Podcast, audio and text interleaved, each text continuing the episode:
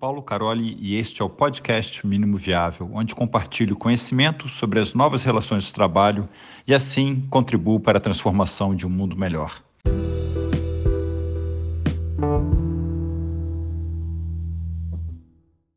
OKR de equipe na fase de aprendizado e OKR de equipe na fase de execução.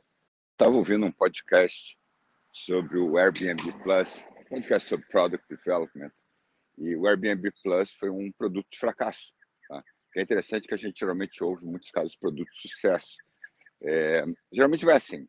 Né? Então, uma pessoa lá de produto visionária tem uma visão, tá? não sabe exatamente os produtos detalhes, e, e fala para o time, vamos alcançar essa visão. OKR, especialmente OKR para equipes, não em inglês Team OKR, que eu tenho trabalhado com isso, é excelente para isso. Porque você se junta com a equipe, tem até atividade que eu já compartilhei, que é o Storytelling with OKR. Você se junta à equipe, fala qual o contexto atual, a gente está agora. Tá? Aí depois, a visão a gente já está alinhado. Né? A visão da organização, do time, da empresa, a gente está alinhado. É... Aí você fala, tá, esse é o nosso contexto atual, aonde a gente quer chegar daqui a três meses? Né? Já sabendo que a gente vai usar o framework OKR. Daqui a três meses a gente quer... Né?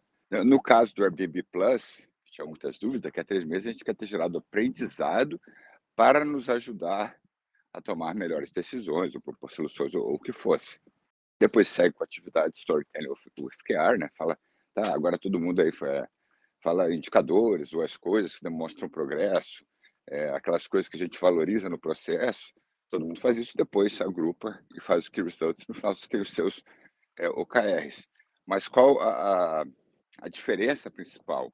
Você tem que entender, a, visão sempre é super importante, tá? mas ela é de alto nível, é objetivo de longo prazo mas você tem que entender o seu contexto atual e onde você quer chegar daqui a três meses.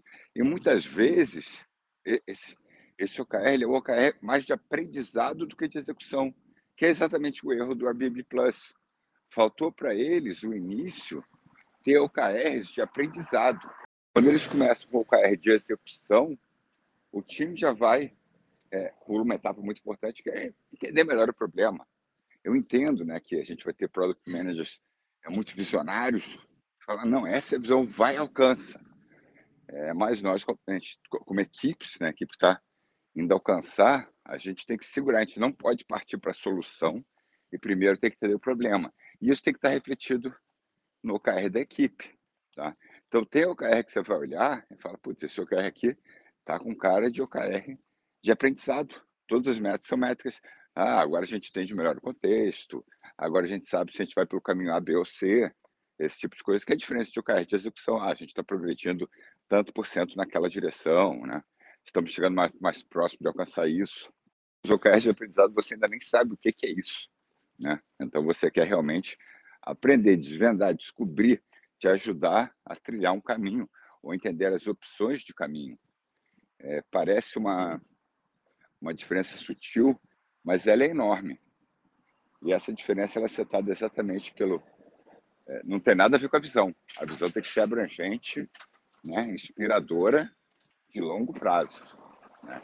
Ele tem a ver, tá, qual é o seu contexto atual? Porque se o time já caminhou bastante percurso, ele já tem bastante aprendizado. Aí sim, são OKRs é, mais de execução.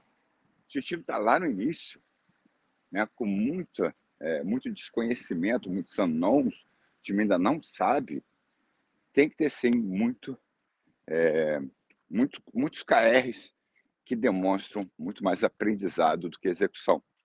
Conceito simples, entretanto fundamental que eu queria trazer para vocês.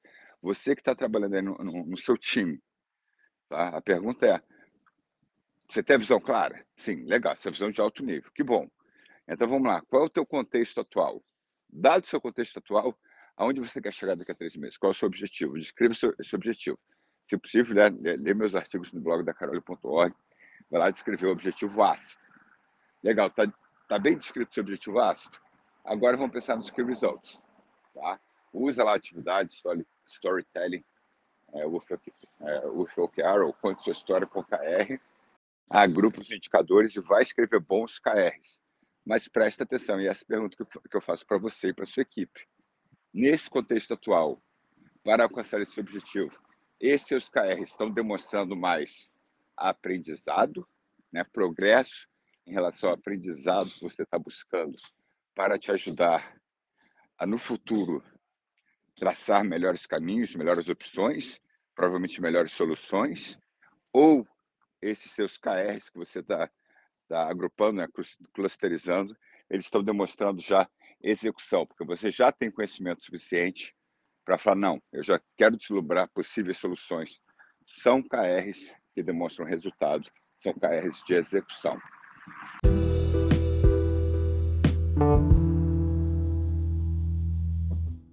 É aqui o episódio de hoje. Espero que tenha gostado. Eu te peço para se inscrever e recomendar esse podcast na sua plataforma de podcast preferida, como Spotify e YouTube, e nas redes sociais. Ou, como eu prefiro, recomende aos seus amigos. Assim você me ajuda com a missão de compartilhar conhecimento sobre as novas relações de trabalho, de forma a contribuir para a transformação de um mundo melhor.